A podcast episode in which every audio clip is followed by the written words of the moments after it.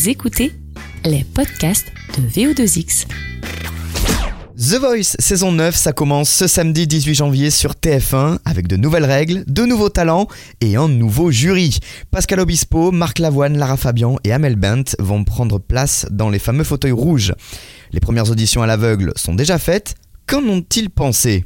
On écoute Pascal Obispo, Lara Fabian et Amel Bent. Fantastique. Des très bons copains. Retrouver Nikos, il est là papa tous les soirs.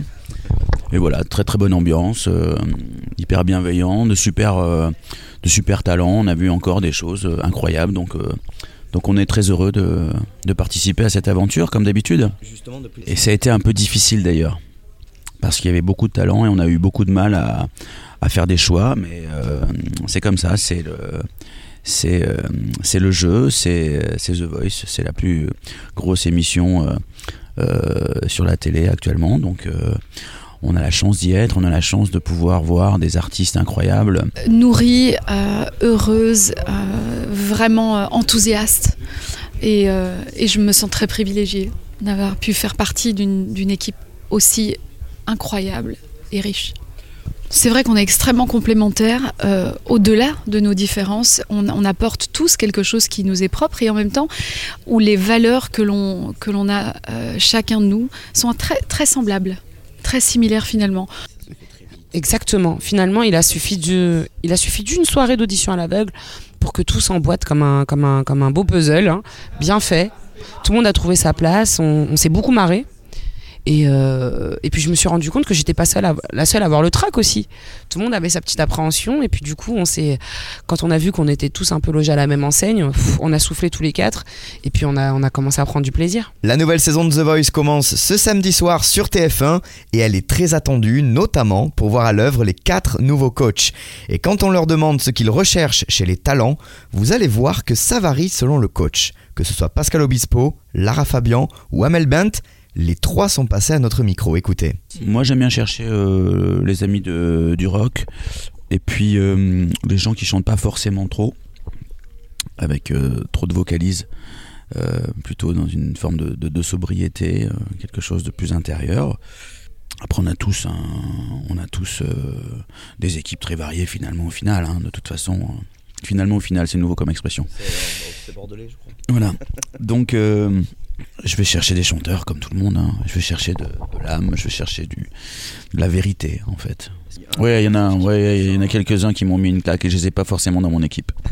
Mais il y en a, il y en a, y en a, y en a deux trois que j'ai dans mon équipe quand même, donc euh, ça va être, ça va être, ça va être super. En fait, il y, a plusieurs choses qui peuvent s'aligner euh, lorsqu'un talent se présente et qui peuvent me toucher ou nous toucher et euh, c'est drôle parce que généralement, quand il y a quatre, quatre coachs qui se retournent, c'est parce qu'on a tous ressenti la même chose. Et c'est cet alignement à la fois de talent, euh, de, de vérité, de faculté de nous émouvoir et aussi une identité. Beaucoup de ces talents que nous avons choisis ont des couleurs vocales personnelles, spécifiques, identifiables. Et je crois que ça, c'est quelque chose qu'on a tous en commun. On cherche cet aspect unique cet aspect révélateur de qui est l'artiste que l'on a en face de nous. Quand on est dans ce fauteuil de, coach, comme, comme le, dit très bien euh, Marc, on est nous-mêmes. On est nous-mêmes avec nos influences, avec nos, expériences, avec notre histoire, notre passif, artistique et, euh, surtout. Et du coup, on a des a priori sur ce qu'on attend, sur ce qu'on voudrait entendre, sur ce qui pourrait nous toucher. Donc oui, moi, c'est sûr que je suis un petit peu plus la caution black euh, musique soul, black américaine, RB, euh, aussi beaucoup de variétés françaises, mais, mais voilà, un peu réapproprié, euh, peut-être un peu moins classique que pour, par exemple, Pascal. et puis finalement, lui, il se laisse surprendre par une chanteuse de soul qui vibes, alors que sur le papier, c'est pas sa cam. Et puis moi, je me laisse surprendre par un mec qui arrive et qui chante euh, hyper droit, euh, un, Beatles. Euh, c'est de toute façon pour moi, s'il doit y avoir des claques, ce sont celles-là.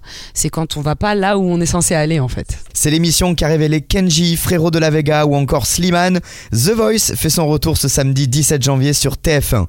Et pour les trois coachs qui sont passés à notre micro, Pascal Obispo, Lara Fabian et Amel Bent, y a-t-il des chansons qu'on pourrait qualifier de dangereuses à reprendre? Leur réponse. Oh, l'envie d'aimer. Ça, c'est très risqué, ouais.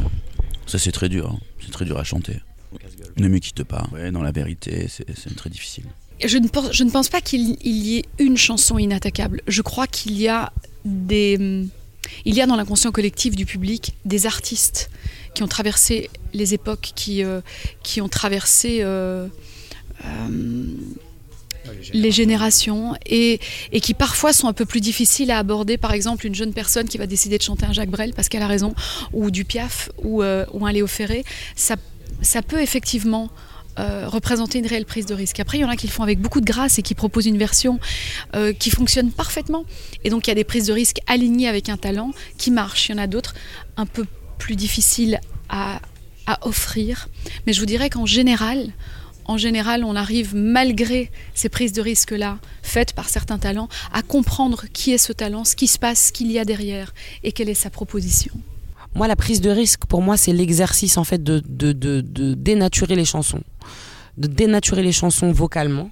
Par exemple, euh, reprendre un, morceau de rap et, et, lui, lui mettre une mélodie, un peu comme ce qu'a fait euh, le jeune Antoine là qu'on a vu. euh, voilà, lui, le pari est évidemment très très très très réussi.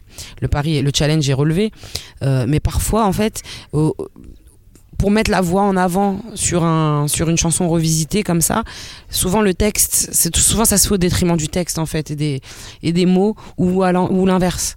Euh, des fois, euh, à trop vouloir mettre en avant les mots, la voix disparaît complètement et, et, euh, en fait, pour moi, le vrai risque, c'est la revisite. C'est pas une chanson en particulier, c'est la revisite. Retrouvez les podcasts de VO2X sur Apple Podcasts, Google Podcasts, Deezer et Spotify et Ocha.